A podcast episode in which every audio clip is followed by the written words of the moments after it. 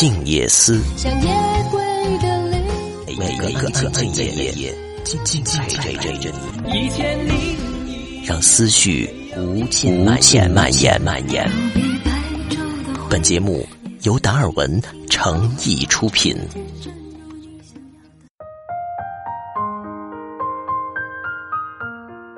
今晚呢，要和各位共同分享到的这篇文章，来自于麦子所写到的黄执中。我不想成为舞台上站得笔直而冷漠的人。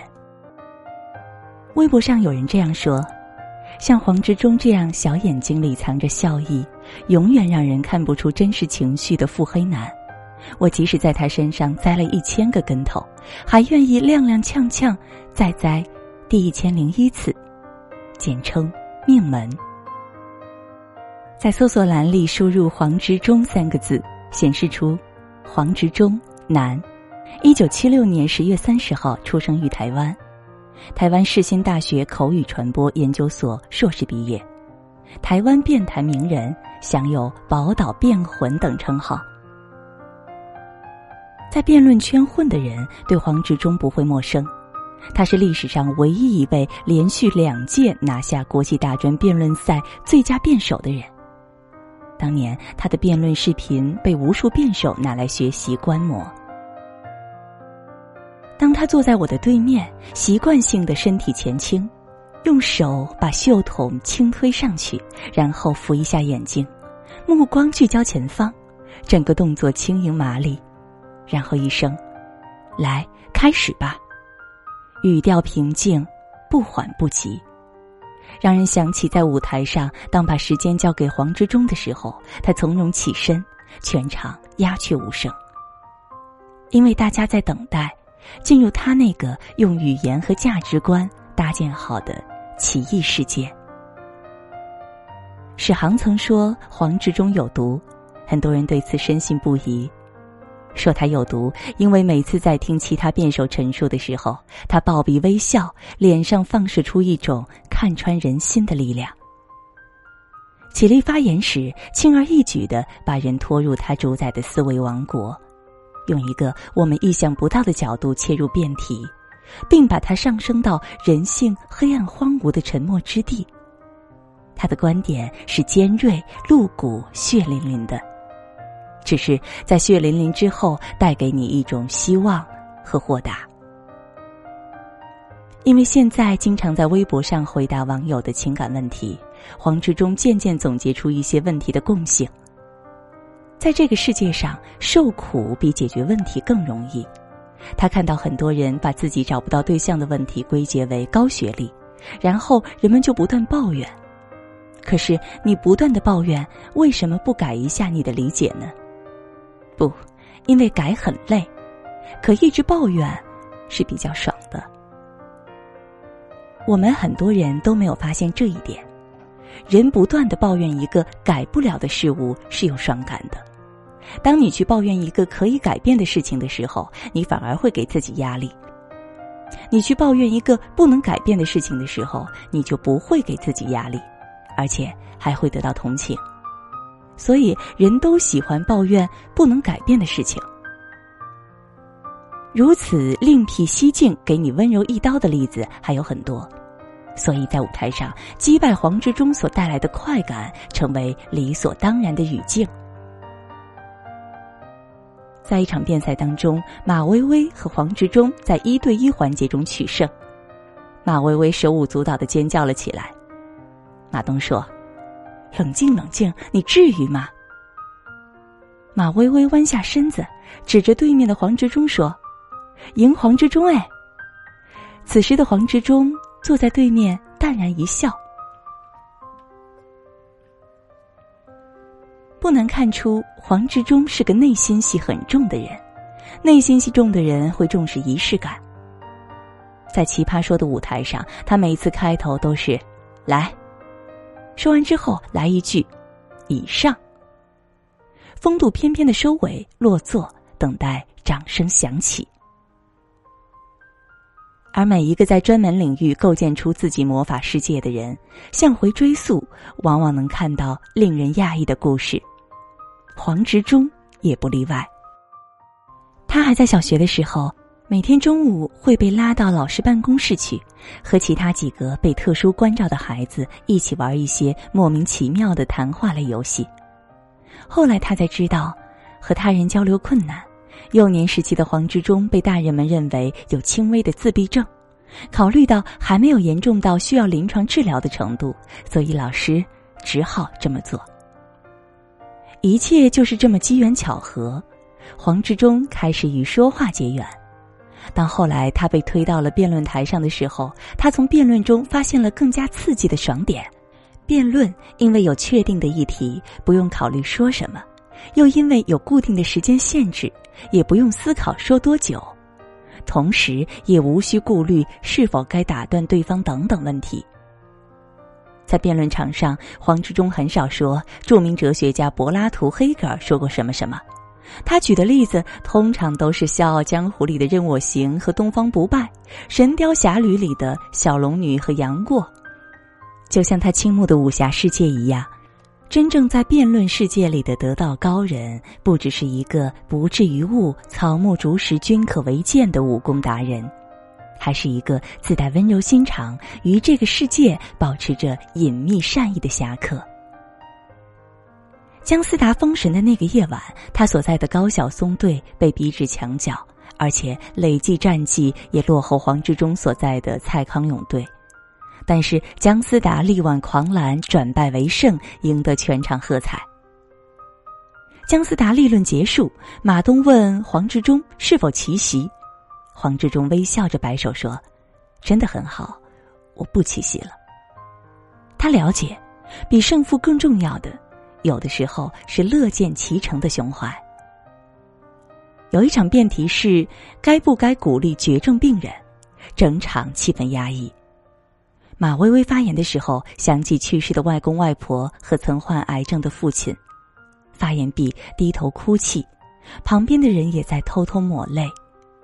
黄志忠最后一个起身发言，他站起来，先对马薇薇说：“马薇薇别哭，这一段一部分是说给你听。说给你听，没有比这更温柔的话语。”我们每天絮絮叨叨说这么多话，有多少句是认认真真的说给某个人听的？从险恶人性中走来的人，温柔起来，杀伤力更强。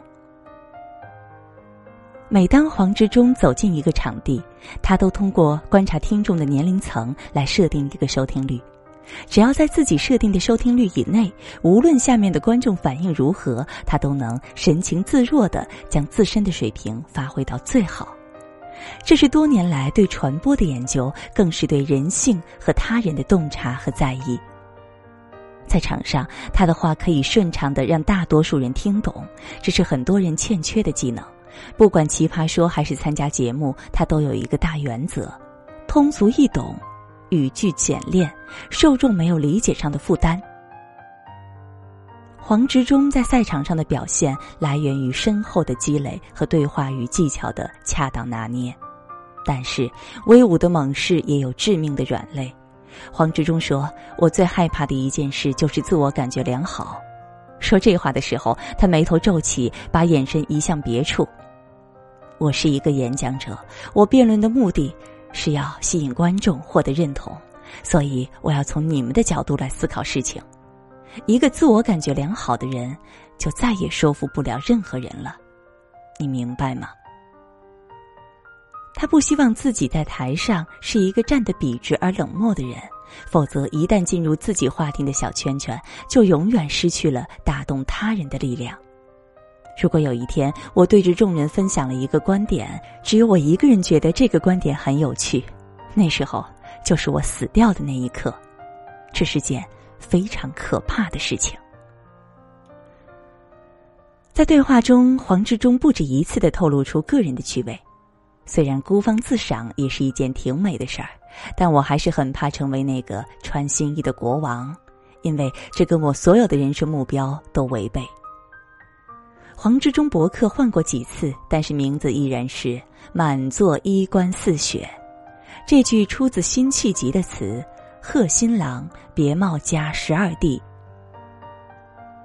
将军百战身名裂，向河梁回头万里，故人长绝。易水潇潇西风冷，满座衣冠似雪。正壮士悲歌未彻，啼鸟还知如许恨。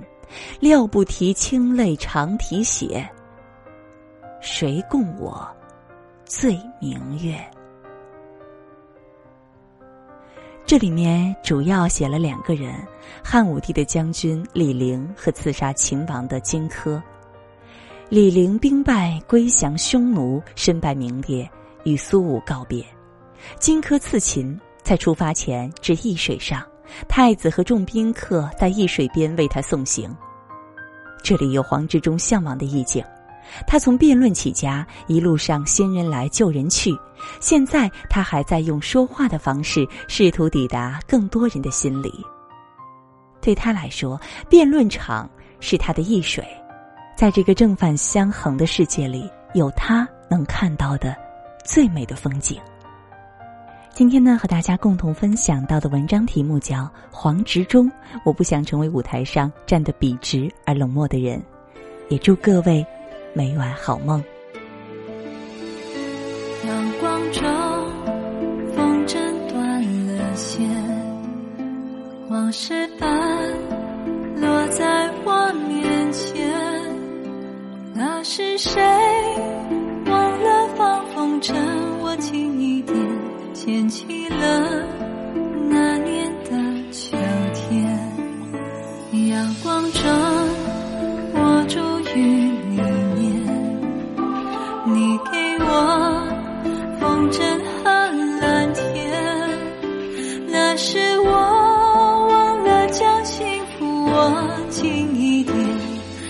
谢谢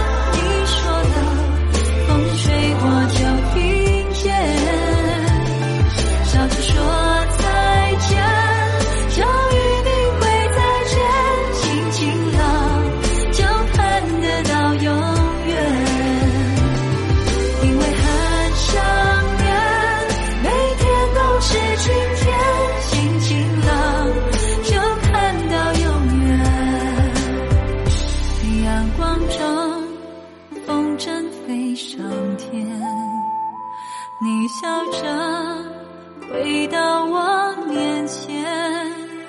让我像那风筝贴着天空的脸，让爱是今生。